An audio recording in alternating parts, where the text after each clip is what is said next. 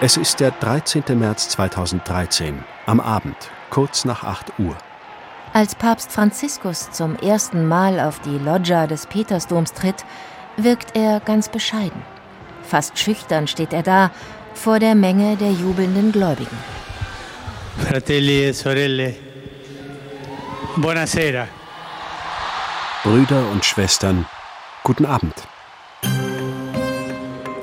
Noch nie hat ein frisch gewählter Papst sich mit solch einfachen Worten an das Volk gewandt.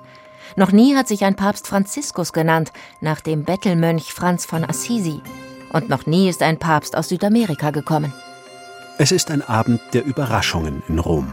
Wir spürten, der geht anders voran, der macht es anders und macht es auf seine Weise. Er lässt sich jetzt nicht einfach durch die Traditionen bestimmen und alle sagen ihm, was er zu tun hat jetzt, sondern er bestimmt selber. Und so ist es ja geblieben bis heute. Kardinal Reinhard Marx, der Erzbischof von München und Freising, kann sich noch gut an das Gefühl von damals erinnern. Als Franziskus Buonasera sagte, stand er gerade mit anderen Kardinälen zusammen. Mit einer Zweidrittelmehrheit hatten sich die 115 Papstwähler kurz zuvor für Jorge Mario Bergoglio entschieden, im fünften Wahlgang. Sapete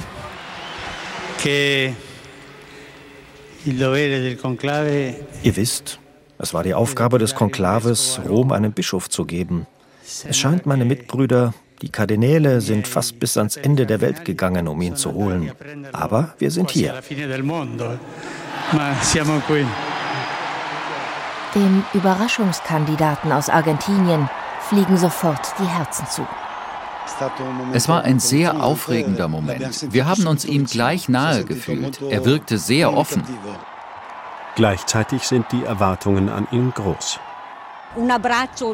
Eine Umarmung, dass er ein Vater ist, der sich der ganzen Welt gegenüber öffnet, der die ganze Welt umarmt, der es versteht, die Jungen für sich zu gewinnen, der näher bei den Menschen ist.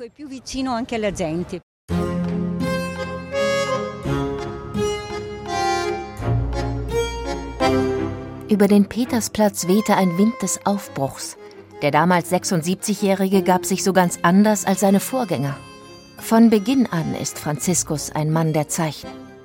Nach der Wahl fährt er im Bus mit den anderen Kardinälen ins Gästehaus, nicht in der Limousine. Er will nicht im apostolischen Palast wohnen, sondern bleibt in Santa Marta. Und als erstes Reiseziel wählt er im Juli 2013 die Insel Lampedusa, dort, wo die Flüchtlinge stranden. Der Mann vom anderen Ende der Welt legt die Finger in die Wunde. Die Wohlstandskultur, die uns dazu bringt, nur an uns selbst zu denken, macht uns unempfindlich gegen die Schreie der anderen. Sie lässt uns in Seifenblasen leben, die schön sind, aber nichts. Die eine Illusion des Nichtigen, des Flüchtigen sind, die zur Gleichgültigkeit gegenüber den anderen führen. Ihm liegen die Vergessenen, die Unsichtbaren am Herzen. Er will auf ihr Schicksal hinweisen, das sieht er als Aufgabe der Kirche an. Damit zeigt der ehemalige Erzbischof aus Buenos Aires rasch einen Schwerpunkt seines Pontifikats auf. Er kommt von der südlichen Hemisphäre der Welt. Und er bringt jetzt die Probleme der südlichen Hemisphäre auf die Tagesordnung der universalen Kirche. Und das ist wichtig, denn die Mehrheit der Katholiken ist heute in der südlichen Hemisphäre, nicht nur in der nördlichen. Dort wächst die Kirche auch noch. Mit der Wahl des Argentiniers, so meint Kardinal Walter Kasper, sei die Kirche tatsächlich eine Weltkirche geworden, nicht mehr bloß eine europäische Kirche. Kasper ist seit 1999 an der Kurie. Papst Johannes Paul II. hat ihn nach Rom geholt. Zuvor war er Bischof der Erzdiözese Rottenburg-Stuttgart und Theologieprofessor. Er kennt also sowohl die Welt in Deutschland als auch den Vatikan. Seit vielen Jahren. Das Papsttum hat ein menschlicheres Gesicht angenommen und er ist auch einer, der so reden kann, dass das jeder auf dem Petersplatz versteht. Auf Du und Du mit dem Nächsten. So gibt sich der Neue konsequent in den ersten Monaten. An Gründonnerstag wäscht er zwölf Häftlingen die Füße. Bei der traditionellen Krisammesse am Vormittag hatte er zuvor die Priester weltweit aufgerufen, aus ihren Kirchen herauszugehen und sich zu den Menschen zu begeben. In die Randgebiete, wo Leiden herrscht, Blutvergießen, Blindheit, die sich danach sehnt zu sehen, wo es Gefangene so vieler schlechter Herren gibt. Der Papst tut das, was er noch als Erzbischof Jorge Mario Bergoglio kurz vor dem Konklave zu den Kardinälen gesagt hatte. Der Daseinsgrund der Kirche ist die Evangelisierung. Deshalb muss sie aus sich herausgehen, an die Ränder und an die Grenzen der menschlichen Existenz. Im Papamobil fährt er im Juli 2013 beim Weltjugendtag in Brasilien am Copacabana-Strand. Franziskus wirkt gelöst, glücklich, reagiert spontan. Er liebt das Bad in der Menge und den Kontakt mit den Menschen. Beim Besuch einer Favela, eines Armenviertels, sind die Bewohner außer sich vor Freude. Der Papst küsst Babys, segnet Kinder und ruft den Armen zu, niemals die Hoffnung aufzugeben. Lasst euch niemals entmutigen. Verliert nicht das Vertrauen. Lasst nicht zu, dass eure Hoffnung erlischt. Situationen können sich ändern. Menschen können sich ändern. Beim Abschlussgottesdienst in Rio nehmen schätzungsweise drei Millionen junge Menschen teil. Der Papst ist in, ebenso wie seine Botschaften. Auf dem Rückflug nach Rom dürfen die mitreisenden Journalisten fragen, was ihnen auf dem Herzen liegt. Auch hier sorgt der Neue für weltweites Aufsehen. Wenn ein Mensch gay ist und guten Willens den Herrn sucht, wer bin ich, dass ich darüber urteilen könnte? Gleichzeitig kritisiert er Seilschaften. Wochen zuvor, so war aus den dicken Vatikanmauern nach draußen gedrungen, hatte sich Franziskus darüber beklagt, dass es eine Schwulenlobby im Vatikan gebe. Das Problem ist nicht die Neigung, nein. Das Problem ist, wenn sich eine Seilschaft bildet von Geizigen, von Politikern, von Freimaurern, eben irgendeine Lobby. Der Papst will in der Kurie aufräumen. Auch das hatte er in seiner Bewerbungsrede vor den Kardinalskollegen klargemacht. Wenn die Kirche sich nur noch um sich selbst dreht, dann wird sie krank. Die Übel in den kirchlichen Institutionen, so Franziskus, haben ihre Wurzel in dieser Selbstbezogenheit. Er spricht vom theologischen Narzissmus. Einen Monat nach seiner Wahl beruft der Papst einen Kardinalsrat ein, der ihn bei der Kurienreform beraten soll. Von Beginn an ist der Erzbischof von München und Freising, Kardinal Reinhard Marx, mit dabei. Er ist sich gleich geblieben. Er hört viel zu, mischt sich manchmal ein in die Diskussion, aber relativ wenig. Also da würde ich sagen, habe ich in den zehn Jahren nicht so viel Veränderung erlebt. Er war neugierig, auch für die Einzelheiten, für die kleinen Dinge. Es geht ans Eingemachte. Ein neues Miteinander soll her zwischen der Weltkirche und den Kirchen vor Ort von römischer Kurie, Papst und Bischöfen. Nicht die Kurie als Zwischeninstanz sozusagen zwischen dem Papst und den Bischöfen und äh, als eine Oberbehörde, die die äh, Bischöfe einfach nur kontrolliert. Eine dezentralere Kirche fordert der Argentinier in seinem ersten apostolischen Schreiben Ende November. Evangelii Gaudium ist die Regierungserklärung des Jesuitenpapstes, ihr Ziel die Verkündigung des Evangeliums. Der damalige Leiter von Radio Vatikan, Pater Bernd Hagenkort, betonte kurz nach der Veröffentlichung, wie wichtig dem Papst die Dynamik sei. Einen Satz mag ich ganz besonders, den darf ich hier vielleicht einfach mal zitieren. Mir ist eine verbeulte Kirche, die verletzt und beschmutzt ist, weil sie auf die Straßen hinausgegangen ist, lieber als eine Kirche, die aufgrund ihrer Verschlossenheit und ihrer Bequemlichkeit, sich an die eigene Sicherheiten zu klammern, krank ist. Ende des Zitats. Franziskus, das ist damit Ende 2013 klar, will eine Kirche in Bewegung. Er spricht von einem Zustand permanenter Mission. Dafür hat er das Kirchenbild des Zweiten Vatikanischen Konzils vor Augen, das vom Volk Gottes spricht. Er geht nun einen Schritt weiter und will alle Mitglieder dieses Volkes einbeziehen. Synodalität nennt sich das. Um die Synodalität zu verstehen, gibt es drei Wörter, die recht einfach sind. Gemeinschaft, Teilhabe, Sendung. Papst Franziskus sagt uns, dass Synodalität die Prozesse sind, die uns als Volk Gottes aufbauen. Die Vision der Synodalität für die Kirche ist eine Art, die Kirche in der Welt und in der Geschichte zu sehen, als Volk Gottes, in dem jeder eine Rolle hat, jeder einen Platz hat und alle zusammengehen. Denn der Heilige Geist spricht nicht nur durch die Hierarchie, also durch die Priester und Bischöfe, sondern durch alle Mitglieder der Kirche. Schwester Nathalie Beccard ist Expertin für Synodalität. Zudem gilt sie als eine der einflussreichsten Frauen in der katholischen Kirche. Denn Papst Franziskus hat sie zur Untersekretärin der Bischofssynode bestellt. Damit hat sie als erste Frau überhaupt dort ein Stimmrecht. Gerade kümmert sie sich um die Weltsynode. Alle Gläubigen auf der Welt sollen sagen können, was ihnen auf dem Herzen liegt und was sie ändern möchten. 2014 hatte Franziskus erstmals solch ein Mitbestimmungsforum eingeführt. Auf der Familiensynode wurde heftig gestritten um heiße Themen wie Scheidung, Homosexualität, Sexualmoral. Es sind neue Freiheiten, die der Papst gewährt und die gleichzeitig für Verunsicherung sorgen. Nach der Familiensynode verfasst Franziskus sein Schreiben Amoris Laetitia von der Freude der Liebe. In einer Fußnote erlaubt er in Ausnahmefällen die Kommunion für Geschiedene, die erneut heiraten. Es sind Worte mit Sprengkraft. Denn nach traditioneller kirchlicher Lehre ist das Sakrament der Ehe unauflöslich. Katholiken, die nach einer Scheidung eine neue Ehe eingehen, ist es deshalb nicht erlaubt, die Kommunion zu empfangen. Nach Auffassung der Kirche leben sie in Sünde. Doch der Papst betont nun, dass die Eucharistie nicht eine Belohnung für die Vollkommenen sei, sondern ein großzügiges Heilmittel und eine Nahrung für die Schwachen. Die Kirche müsse auch an der Seite der Geschiedenen und Wiederverheirateten stehen. Das Schreiben sorgt für hitzige Debatten. Die Gegner gehen auf die Barrikaden, einige Kardinäle machen öffentlich Druck. Mit den Synoden, so meint der Vatikanexperte Jacopo Scaramuzzi von der römischen Tageszeitung La Repubblica, kommen jahrelange Konflikte der Kirche ans Licht. In gewisser Weise herrscht im Vatikan schon seit einiger Zeit eine Art Bürgerkrieg. Ich würde sagen, dass schon die letzten Jahre des Pontifikats von Benedikt XVI. mit den Vati-Leaks und Missbrauchsskandalen, den Finanzskandalen gezeigt haben, dass dieser Kampf da ist. Das war nicht der Rücktritt von Benedikt XVI. oder die Wahl von Franziskus, die ihn geschaffen haben. Sicher hat Franziskus diesen Kampf in den letzten zehn Jahren sichtbar gemacht. Der Papst will keine Spaltung, sondern die Einheit.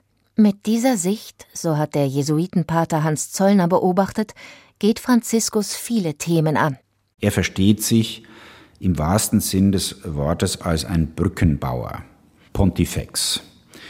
Er möchte die Liberalen und die Konservativen, die Linken und die Rechten zusammenhalten. Er möchte eine Brücke sein und er möchte weder die einen noch die anderen vor den Kopf stoßen, sodass die dann ins Exil gehen oder sich ganz von der Kirche verabschieden. Und ich glaube, dass ihm das ein großes Anliegen ist. Doch damit hat Franziskus die Menschen im Laufe seines Pontifikats immer mehr enttäuscht. Die Bewahrer und die Reformer.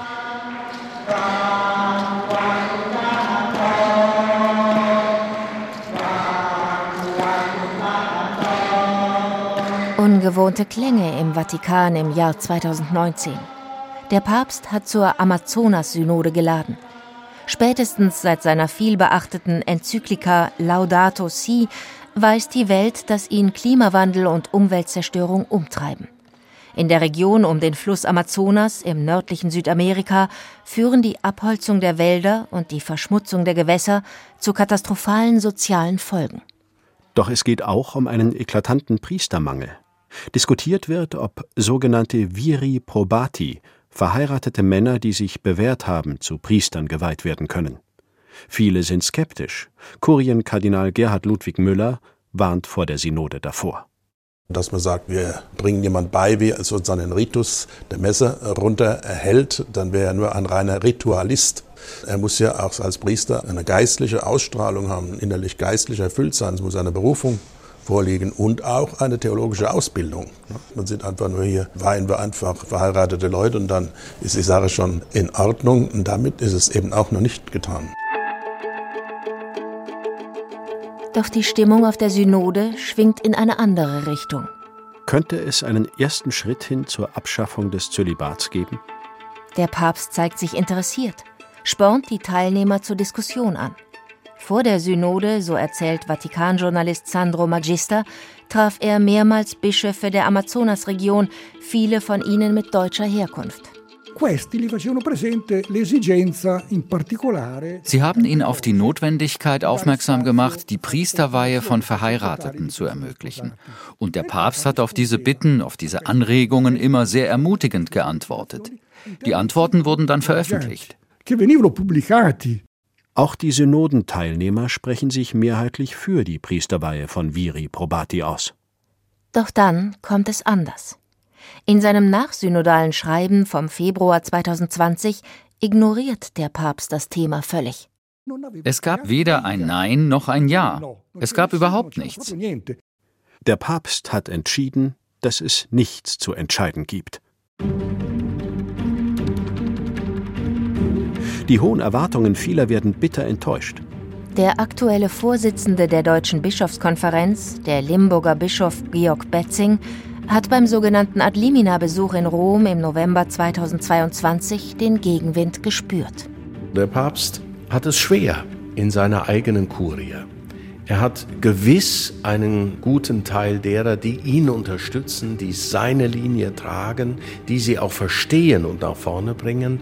Aber er hat ganz viele Abwartende und er hat auch Gegner in seinen Reihen, in den Reihen der eigenen Kurie.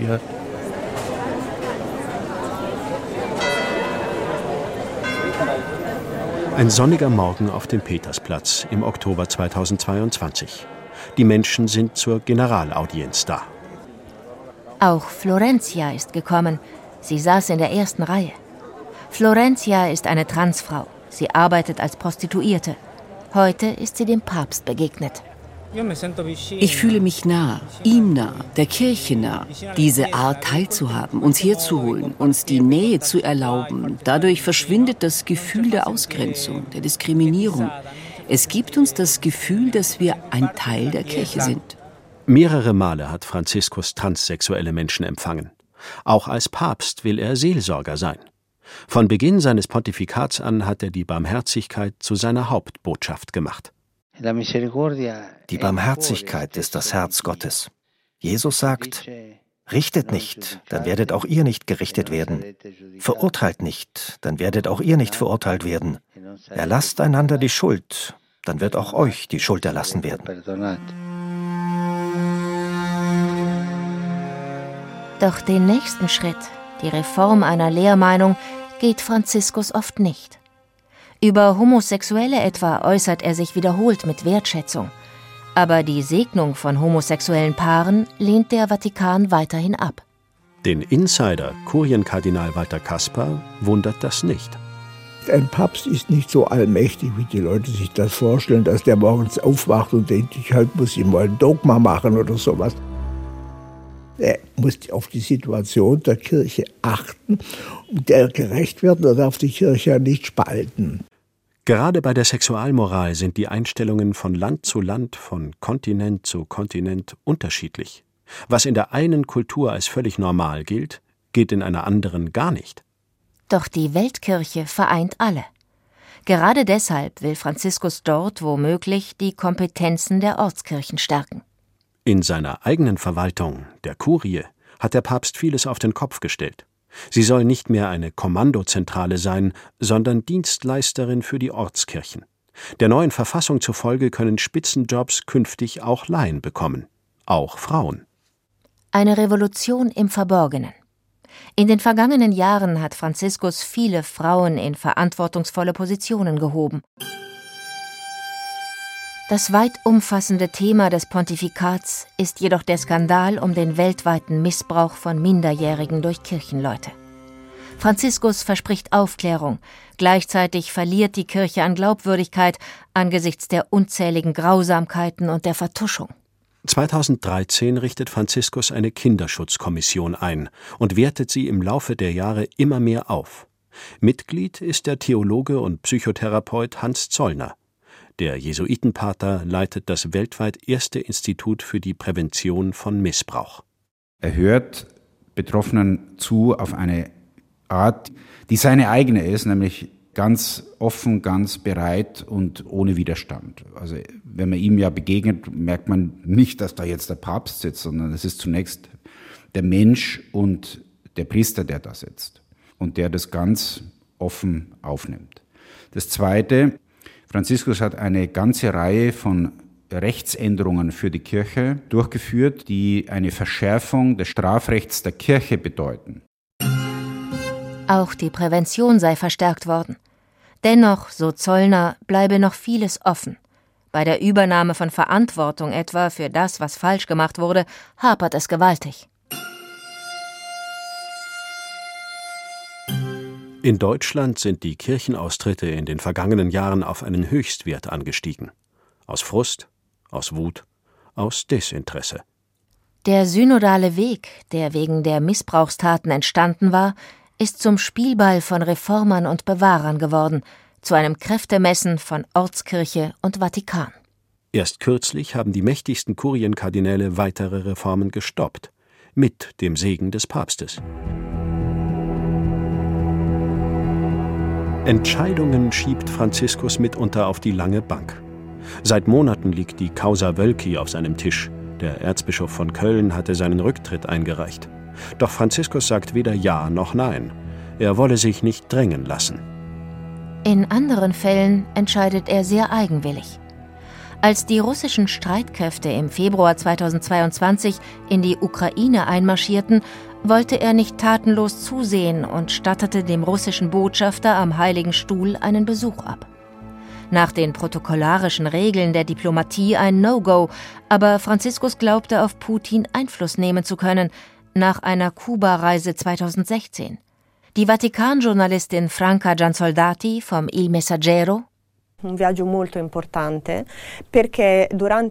sehr wichtige Reise, denn auf dieser Reise traf er zum ersten Mal, überhaupt ein Papst zum ersten Mal, den Patriarchen der orthodoxen Kirche in Moskau.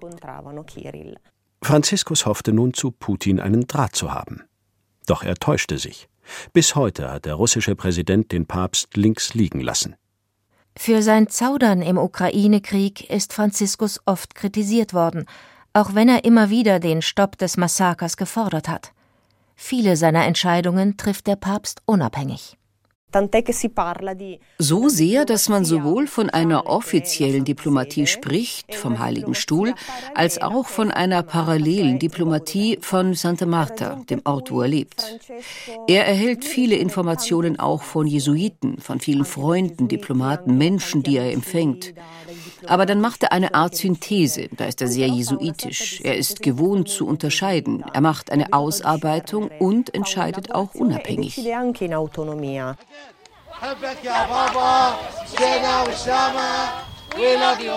Seine Stärken, da sind sich Anhänger wie Kritiker einig, zeigen sich dann, wenn Franziskus mit Menschen zusammentrifft. Wie bei seiner historischen Reise in den Irak als Brückenbauer zu anderen Religionen oder als Anwalt der Flüchtlinge, wenn er das Mittelmeer als größten Friedhof Europas bezeichnet. Oder auch sein Flehen gegen die Corona-Pandemie, als er im März 2020 auf einem menschenleeren Petersplatz allein betete. Ein bewegender Moment, der Gläubige wie Nichtgläubige im gemeinsamen Schicksal vereinte. Wie vor seiner Wahl angekündigt, geht Franziskus noch heute an die Ränder der menschlichen Existenz. Doch das ist nicht mehr neu. Man hat sich daran gewöhnt. Wie vor seiner Wahl angekündigt, versucht er die Kirche aus ihrer Selbstbezogenheit herauszuholen.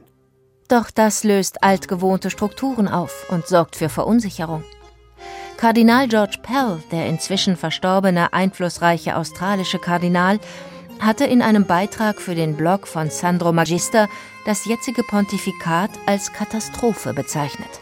Oggi nella Chiesa Cattolica effettivamente in der katholischen Kirche ist es heute tatsächlich möglich, alles zu unterstützen, ohne dass Sanktionen verhängt werden.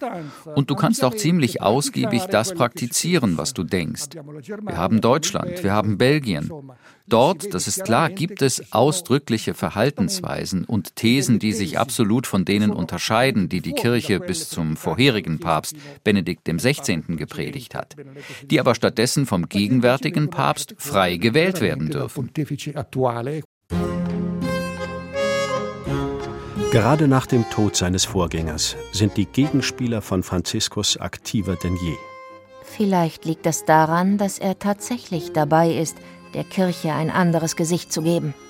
Ja, er ist ein Reformer, das ist ganz eindeutig, aber eben nicht in dem Sinne, wie man es in Deutschland manchmal will. Jesuitenpater Hans Zollner hat ein konkretes Bild vor Augen. Für mich ist klar, dass seine Richtung als Brückenbauer zu einer deutlich menschlicheren, zu einer deutlich weniger machtvollen, zu einer, glaube ich, mehr evangeliengemäßen Kirche geht. Nicht heute, nicht morgen. Vielleicht auch nicht in seinem Pontifikat. Aber die Tür dazu hat Franziskus aufgestoßen.